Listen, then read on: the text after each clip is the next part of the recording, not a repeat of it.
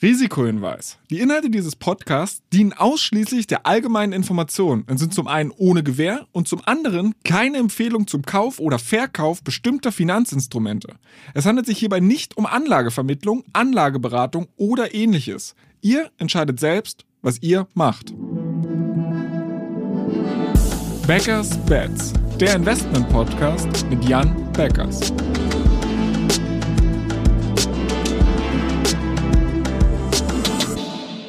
Moin Jan. Hallo Florian. Wir hatten ja beim letzten Mal über das Thema Krypto gesprochen und da würde ich jetzt einfach direkt mal anschließen.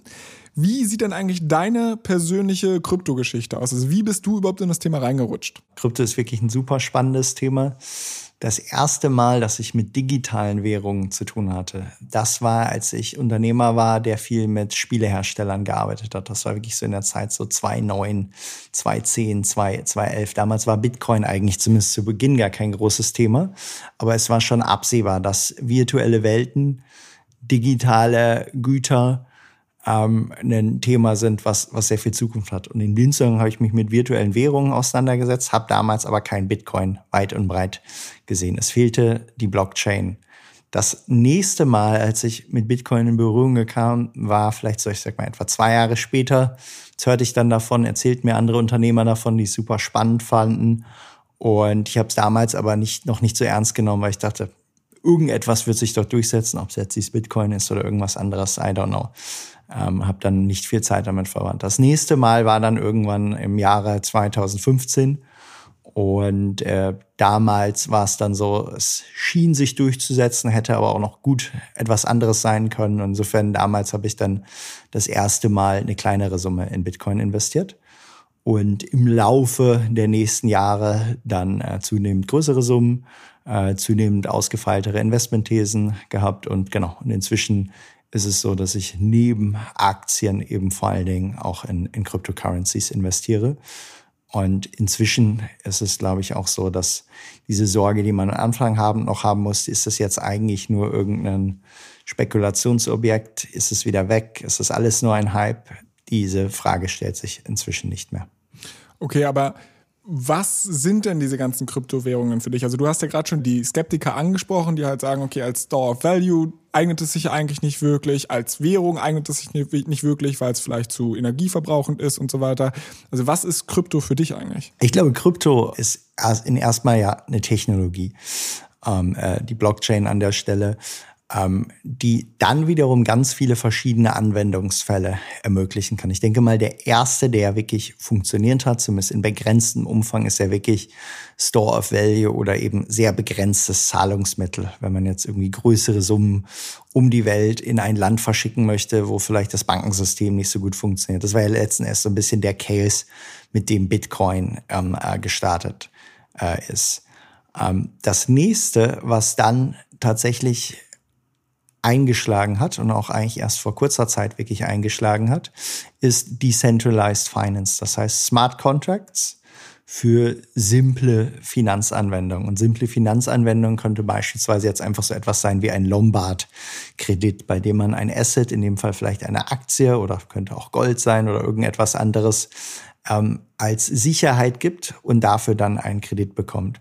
Und das lässt sich ganz hervorragend in Smart Contracts abbilden, wo genau dieser Sachverhalt dann einfach in Software hinterlegt ist und ähm, äh, wir hierüber eine, ich sag mal, aufwendige Transaktion, die von Gerichten durchgesetzt werden müsste, ähm, viel einfacher, effizienter und für alle Beteiligten klarer in der Blockchain abbilden können. Und das Spannende hieran ist, das war ein Konzept, was so, ich sag mal, in den letzten zwei, drei Jahren dann entstanden ist wo wir sagen können, innerhalb eines Jahres sind die Werte, die in Smart Contracts hinterlegt wurden, von etwa, ich sag mal, ein paar hundert Millionen auf derzeit über 80 Milliarden hochgeschnellt. Das heißt, dort haben wir einen echten Proof of Concept. Dort wird inzwischen echtes Business gemacht und es gibt viele spannende Anwendungen. So, jetzt hast du ja schon erzählt, dass du über die Zeit die ein oder andere ausgefeilte Investmentthese da auch hattest. Wir haben so ein bisschen darüber gesprochen, inwiefern es einen riesen Markt einfach gibt oder einen Proof of Concept, der jetzt auch immer mehr sich zeigt.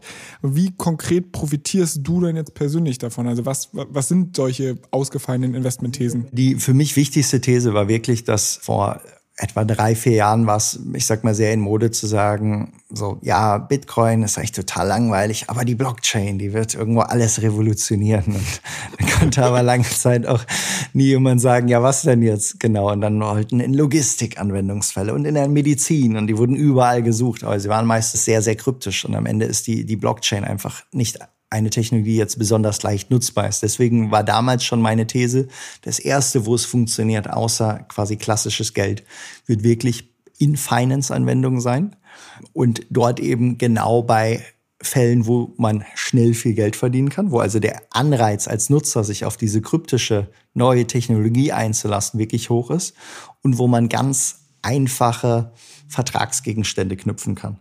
Und das war damals schon die These, die ich hatte, dass das eigentlich so mit der spannendste Bereich sein könnte, was wir dann aber erstmal beobachtet haben. Nur weil ich da mal These habe, springe ich da jetzt nicht drauf. Und als wir es dann kommen sehen haben, okay, now there is real business, ähm, dann habe ich das ziemlich hoch skaliert und das Einfachste, was man dann in dem Fall machen konnte, war einfach Ethereum Investment hochfahren. Das war sicherlich die, die simpelste äh, These, mit äh, der man dann seinen Einsatz in kurzer Zeit etwa verzwanzigfachen oder verdreißigfachen konnte. Okay, also quasi einfach die die Kryptowährungen der jeweiligen Blockchain dann zu kaufen. Richtig. Äh, man kann natürlich hingehen und auch das Equity von äh, unterliegenden Startups äh, kaufen. Ähm, ist auch etwas, mit dem man natürlich grundsätzlich sehr gute Returns erzielen kann. Ähm, das heißt an der Stelle aber natürlich, dass man sich jeden Tag mit sehr vielen, sehr kleinen Unternehmen auseinandersetzen muss, von denen der Großteil sicherlich scheitern wird. Und man kann an der Stelle äh, sicherlich gerade jetzt im DeFi-Bereich natürlich auch investieren, indem man eigentlich in Yield-Farming-Taktiken investiert. Die können einem dann relativ stabile Returns äh, wiederum bringen. Allerdings muss man sich auch dort sehr intensiv mit auseinandersetzen. Man muss eigentlich all diese Smart Contracts ähm, äh, prüfen an der Stelle. Und aus unserer Sicht für die meisten Anleger ist es eine gute Taktik bei Blockchain-Investments oder bei Crypto-related Investments eigentlich auf die Growth Stories zu setzen. Nicht zu sagen, okay, wir gehen jetzt in den absoluten Startup-Case, wo man sagt, okay, äh, von, von 0 auf 1, sondern lieber die Cases finden, wo man sagt, okay, da funktioniert es jetzt eben schon und das Ganze muss jetzt aber noch weltweit skalieren und in diesem Schritt investieren wir. Und ich sag mal, so habe ich es für mich im Grunde genommen privat gehalten, ähm, weil das ist skalierbar, das ist vom Zeitaufwand auch überschaubarer, äh, wenn man es nicht eben Fulltime nur Krypto macht äh, an der Stelle. Äh, und selbst wenn man Mitarbeiter hat, wie ich, die das Fulltime äh, machen, es ist äh, eine gute Art und Weise, ich glaube, wie man sein Geld in den Bereich anlegen kann, dass man auf die Wachstumsstories setzt und nicht auf das, auf das Erfinden, nicht auf den Moment eins. Jetzt kritisieren ja aber einige, dass weil du gerade das Wort anlegen genannt hast, äh, dass das eine reine Spekulation wäre, also Kryptowährungen als solches. Und man hört auch immer mal wieder, oder wenn man sich einfach mal die Historie der Kryptowährungen anschaut, dann hast du ja selber gerade schon so ein bisschen skizziert, dass es immer hoch und runter, hoch und runter geht. Ja. Haben wir, haben wir denn, ist, sind diese Kryptowährungen aus den Kinderschuhen entwachsen oder warten wir eigentlich nur auf den nächsten Crash? Also ich glaube, insgesamt steckt die Branche noch total in den Kinderschuhen. Das ist auf jeden Fall so. Also sie ist noch total jung, aber auch im positiven Sinne. Ähm, das Spannende hier aus einer Investorensicht ist, es wird viele Fälle geben, wo man seinen Einsatz verzehnfacht, verfünfzigfacht, auch darüber hinaus. Es wird aber noch viel, viel mehr Fälle geben, ähm, wo äh, eben auch Assets komplett auf Null sinken. Und ich denke, dass tendenziell mehr als 95 Prozent aller Assets, die es jetzt gibt und wahrscheinlich auch mehr als 98 Prozent aller Assets, die es jetzt gibt, sich nicht nachhaltig durchsetzen werden. Und das heißt, die Spreu vom Weizen zu trennen, wird an der Stelle besonders wichtig. Wir werden auf jeden Fall auch weitere Krypto-Crashs erleben und vor uns haben. Ich glaube nur, mit zunehmender Reife dieses Marktes. Er ist ja immer noch kein reifer Markt, aber er ist schon deutlich reifer als vor einigen Jahren, weil eben so ein bisschen dieses, diese Gefahr, dass es alles gar keine Anwendung hat, die ist inzwischen aus unserer Sicht raus. Äh, und mit zunehmender Teilnahme auch von institutionellen Investoren, ähm, mit einem längerfristigen Zeithorizont, glauben wir, dass die künftigen Krypto-Winter oder Krisen etwas milder an der Stelle ausfallen werden, weil so die allergrößten spekulativen äh, Elemente werden sich etwas abschwächen. Jetzt ja auch, wo Krypto zunehmend auch in, in Regulierung Eingang findet. Stichwort Regulierung. Also es, es gab ja da auch das ein oder andere Thema in China, dass man halt gesagt hat, okay, erst, erst verbietet man die Miner, dann äh, verbietet man Transaktionen damit. China ist eigentlich ganz spannend, weil sie es ja so ungefähr achtmal verboten haben in der Historie. Das dann ja auch zeigt, irgendwie hat es nie so ganz richtig geklappt. Ähm, wenn man sich aber jetzt den letzten Case anguckt, wo sie es gemacht haben, dann haben die Kurse ja auch nur noch, ich sag mal, im Umfeld von irgendwie fünf, sechs, sieben Prozent reagiert. Und das heißt, diese Gefahr, China bannt es jetzt doch mal, ne, ist jetzt weitestgehend aus den Märkten raus. Und es haben ja auch Anleger daraufhin in China, insbesondere auch Miner, verkaufen müssen. Das hat dann ja nochmal einen Druck wieder auf die Preise ausgelöst. Und trotzdem hat jetzt in den letzten Wochen und Monaten ja ganz klar die zunehmende Nachfrage von eben westlichen Anlegern und Anlegern aus dem Rest der Welt äh, überwogen. Und ich glaube, dass China das jetzt weitgehend gebannt hat oder vielleicht jetzt ein für alle Mal, aber ich glaube, irgendwann werden sich das nochmal überlegen, ist jetzt wirklich eingepreist. Und insofern kann man sagen, das ist jetzt eben kein Risiko mehr an der Stelle. Wo kommt denn diese Nachfrage überhaupt gerade her und wer investiert denn gerade? Das Spannende ist, dass äh, anders als in dem, ich sag mal, 2017er Kryptoboom, den wir gesehen haben, der ganz stark Retail getrieben war und wo immer die Hoffnung da war, kommen jetzt auch institutionelle. Jetzt ist es eigentlich sehr gemischt. Ähm, man kann wirklich sagen, dass jetzt sehr, sehr viele institutionelle Anleger, das heißt Family Offices, das heißt Hedge Funds, das heißt teilweise eben auch Versicherungen, teilweise Corporates anfangen, sich eben auch langsam dem Thema zu nähern und ihre Position eindecken. Das heißt, äh, auch wenn wir mit Anlegern sprechen, ganz viele der Anleger, die eben bei uns in die Aktienfonds investiert haben, sowohl private als auch Angels, Unternehmer, als auch institutionelle, die sind jetzt alle sehr gespannt darauf, eben auch mit uns in diese neue Asset-Klasse zu investieren. Und da gibt's aber einen großen Backlog an Leuten, die jetzt, ich sag mal, in den nächsten Wochen und Monaten in den Markt kommen werden. Auch noch, ich sag mal, sicherlich in den nächsten ein, zwei, drei Jahren, weil bei einigen dauern diese Entscheidungen einfach. Und insofern kann man sagen, die Nachfrage nach Krypto in nächster Zeit ist einmal schon mal gut vorgezeichnet. Und das stimmt uns grundsätzlich jetzt erstmal recht positiv auf die Dynamik zwischen Nachfrage und Angebot, weil Angebot an neuen Kryptos kommt zwar auf den Markt ähm, und kommt auch in riesiger Anzahl auf den Markt. Wir hoffen jedoch, dass die meisten Marktteilnehmer einfach wirklich drauf gucken, was wird denn auch genutzt ähm, und nicht einfach irgendwo jeden äh, komplett nutzlosen Shitcoin in die Höhe jubeln. Jetzt hat es du beim letzten Mal schon so durch einen Grinsen angedeutet und jetzt hast du es gerade auch gesagt, von wegen mit uns in Kryptowährungen zu investieren. Wie konkret sieht denn das aus? Also was macht ihr in dem Bereich?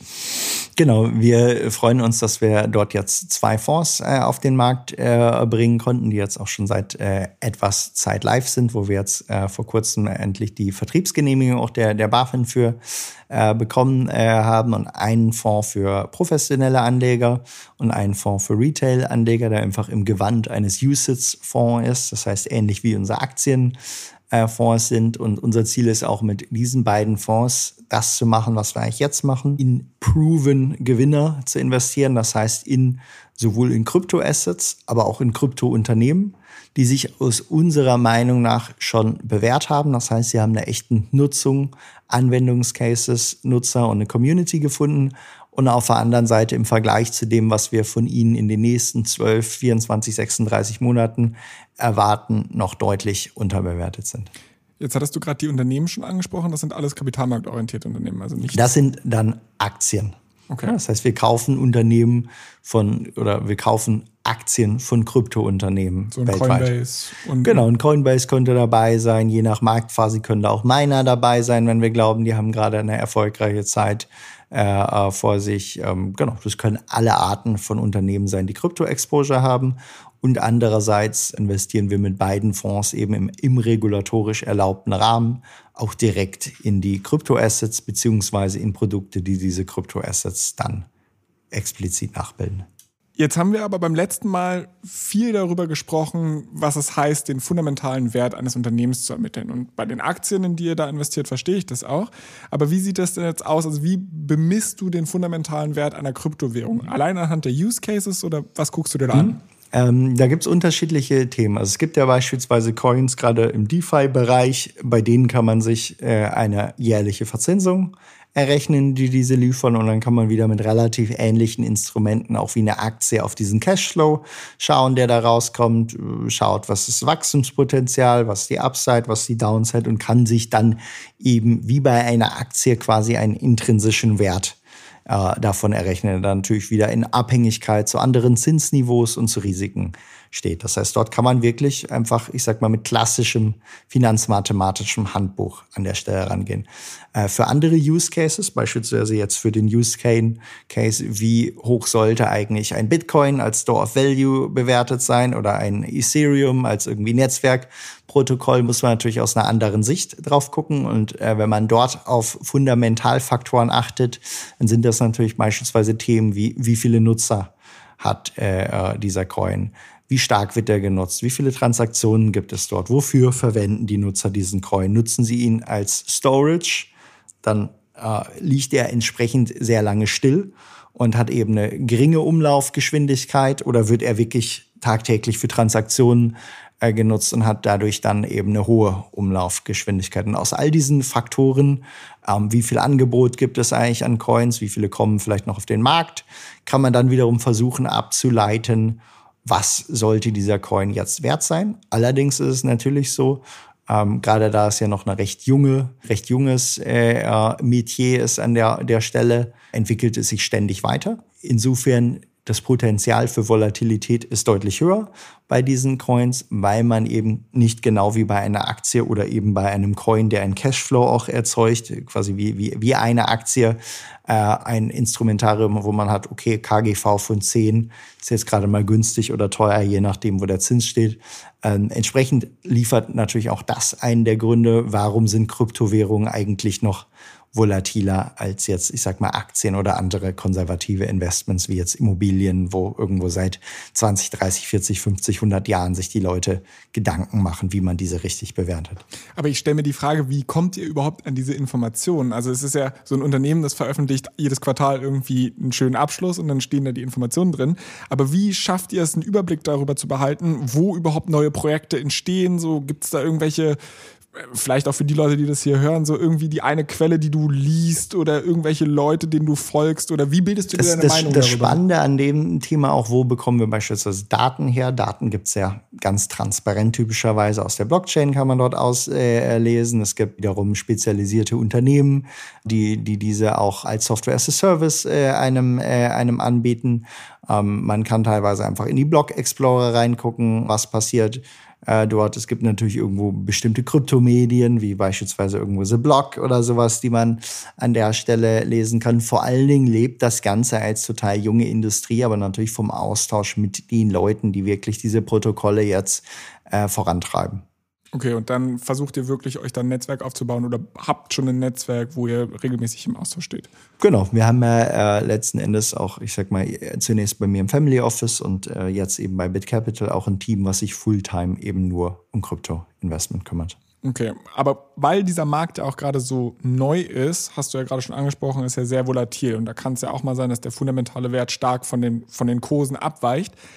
Ich frage mich daher, ob ihr tatsächlich einmal investiert in so ein zum Beispiel Ethereum und dann halt sagt, okay, das halten wir jetzt, weil wir langfristig an die Technologie bleiben, glauben, oder tradet ihr um ein bestimmtes Ziel herum? Also wie aktiv seid ihr da wirklich? Genau, also ich meine, wir sind äh, relativ äh, aktiv an der Stelle. Das heißt, man hat natürlich seine, seine Grundthesen, welche Coins jetzt irgendwie in den nächsten, ich sag mal, sechs bis neun Monaten vielleicht ihr Potenzial entfalten sollten. Und äh, auf der anderen Seite sind es ja, da wir in Wachstumsthemen investieren und nicht in, in Startups, teilweise auch schon relativ liquide Märkte. Das heißt jetzt, ich sag mal, in den ersten wahrscheinlich zwei, drei Monaten, wo die Fonds live sind, aber quasi jetzt gerade erst investierbar wurden durch die Vertriebsgenehmigung der, äh, der BaFin, haben wir wahrscheinlich, ich sag mal, ein Drittel der Positionen dort umgeschlagen. Okay, aber es ist jetzt nicht so, dass ihr immer wieder rein und raus geht bei einer Kryptowährung. So Nein, wir sind jetzt nicht Daytrader oder sowas an der Stelle, sondern wir sehen das schon mit dem Blick eines Investors, der eben jetzt in unterbewertete Kryptounternehmen oder eben in unterbewertete Kryptoassets geht. Und wenn sich die Bewertungen stark ändern oder die Fundamentaldaten stark ändern, dann passen wir es an. Aber ähm, äh, wir sind jetzt nicht Arbitrage oder, oder Daytrader an der Stelle. Was sind denn gerade für dich so die spannendsten Felder, die du dir anschaust, wo du sagst, okay, das, das könnte der nächste Trend werden, der Gewinner von morgen sozusagen? Mhm, genau, also ich glaube, die wir gerade angesprochen haben, also DeFi ist weiterhin, ich sag mal, ganz am Anfang seiner Wachstumsgeschichte, aber äh, trotzdem schon, schon proven. Insofern bleibt weiter spannend. Ähm, dann, was sich als nächstes durchgesetzt hat äh, und jetzt auch schon spannende Anwendungscases liefert, sind eigentlich NFTs, das heißt non-fungible Token, die beispielsweise genutzt werden, um einzelne digitale Kunstwerke in ihrer Echtheit zu zertifizieren. Oder man könnte es beispielsweise nutzen, um einzelne Eintrittskarten äh, in ihrer Echtheit zu bestätigen und dann aber auch wiederverkaufbar zu machen. Und vielleicht kann man an der zweiten Transaktion kann dann der ursprüngliche Ticket Herausgeber, vielleicht die Musikband auch noch mitverdienen, was ja durchaus in ihrem Interesse ist, um so ein, an so einem Schwarzmarkt, wenn es ihn gibt, dann zumindest noch mit zu verdienen, beteiligt zu werden. Es gibt jetzt Künstler, die anfangen, ihre eigenen NFTs zu vermarkten. Wir haben irgendwie bei Christie's Auktionen gesehen, wo Kunstwerke für über 60 Millionen, also NFTs, das heißt wirklich digitale Kunstwerke, ähm, äh, versteigert äh, wurden. Äh, dann gibt's Phänomene wie Crypto-Punks, ähm, wo es genau 10.000 individuelle Punks gibt, die frühzeitig mal auf der Ethereum-Blockchain gemeint wurden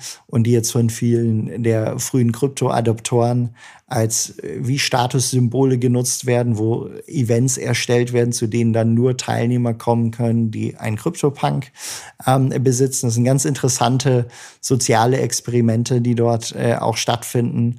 Ähm, und das, was wir jetzt eigentlich so als nächsten spannenden Wachstumscase sehen, sind, äh, sind äh, Blockchain-Games. Das heißt Spiele, bei denen die virtuellen Güter, die es in diesen Spielen ja schon lange gibt, aber dank Blockchain einzigartig sind und auch aus diesen Spielen wiederum portabel gemacht werden.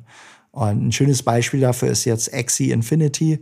Ähm, das ist ein Spiel oder eine virtuelle Welt, die ich sag mal vor neun Monaten quasi noch niemand interessierte und wo jetzt irgendwie monatlich im Umfang von mehreren hundert Millionen Euro diese Spielgegenstände oder diese Charaktere getradet werden und wo es tatsächlich täglich tausende Menschen gibt, die in diesem Spiel ihren realen Arbeitsplatz gefunden haben indem sie diese Gegenstände herstellen oder diese Charaktere und anderen Leuten dann wiederum verkaufen. Das heißt, dort bewegen wir uns äh, in einem kleinen Mikrokosmos, der vielleicht schon ein paar der äh, Entwicklung vorausgreift, die, die viele in der Welt, auch Unternehmen wie Facebook, als das künftige Metaversum bezeichnen. Jetzt haben wir eigentlich ja so einen schönen Zirkelschluss geschafft von wir haben bei den Games angefangen, wir sind jetzt wieder bei den Games gelandet. Ich würde dich trotzdem mal so abseits von den spannenden Feldern noch eine Sache fragen und zwar jetzt wurde ja auch in den USA vor gar nicht allzu langer Zeit der erste Krypto-ETF oder es ist ja eigentlich ein Future-ETF gelauncht. Was hältst du von solchen Projekten? Also grundsätzlich ist es erstmal gut, wenn es mehr davon gibt, weil sie machen Krypto einfach zugänglicher. Das heißt, für manche Anleger ist es einfach komfortabler, wenn sie einen ETF in ihrem bestehenden Bankdepot halten können, als wenn sie jetzt selber sich Bitcoin kaufen, diese in einer Wallet halten und möglicherweise gar nicht gerüstet drauf sind, wie sie damit umgehen, was passiert, wenn sie das Passwort verlieren etc. Insofern erstmal ist zu begrüßen, dass es mehr Produkte gibt, die ähm, Krypto wirklich mehreren Anlegern zugänglich machen. Ob jetzt ein Futures-ETF an der Stelle, weil am Ende ist dieser ETF bildet ja nicht den Wert von Bitcoin selber ab, sondern den Wert von Bitcoin Futures wiederum das beste Produkt ist, dort anzulegen, würde ich eher in Zweifel stehen, weil die Produktkosten beim Future wiederum auch relativ hoch sein können. Das heißt, die Futures traden gerade jetzt aktuell relativ teuer weil jemand muss diese Futures wiederum herstellen. Das heißt, es gibt an der Seite Market, Market Maker, die diese Futures-Kontrakte anbieten, die darunter liegend aber sich auch wieder mit Bitcoin eindecken müssen und die das natürlich nur machen, weil sie eine Marge haben. Das heißt, die Futures traden über dem intrinsischen Wert. Und insofern, ähm, wenn man einfach ein Bitcoin hält und ein Bitcoin Futures ETF jetzt gerade kaufen würde, würde man im Zeitablauf damit jetzt von hier aus gesehen erstmal eine schwächere Performance ähm, erzielen. Und trotzdem, ähm, wahrscheinlich ist es auch nur der erste Zwischenschritt auf dem Weg, dass eben auch physische Bitcoin-ETFs, also ETFs, die dann nicht durch Futures unterlegt sind, sondern durch echte Bitcoins erlaubt werden. Und die werden für jemanden, der einfach nur Bitcoin-Exposure halten will, ohne dass er jetzt noch spannende Wachstumscoins dabei hat, sicherlich ein besseres Instrument als der, der jetzige Futures-ETF. Spannend, weil uns die Zeit jetzt aber so ein bisschen ausgeht, musst du mir noch eine Frage beantworten. Wo siehst du denn den Bitcoin am Jahresende? So wenigstens eine eine grobe Größenordnung. Ja, also eine konkrete Zahl ähm, würde ich jetzt nicht nennen wollen, das ist, glaube ich, eher unseriös, aber ich glaube schon, die Chancen stehen sehr gut, dass wir am Jahresende noch nennenswert höher stehen als jetzt. Und der Grund, den würde ich an der Stelle einfach darin äh, sehen, es wurden in den letzten drei, vier Monaten nochmal fundamental ganz viele Fragen nach den Anwendungsmöglichkeiten von Bitcoin und von Blockchain-Themen rundherum geklärt.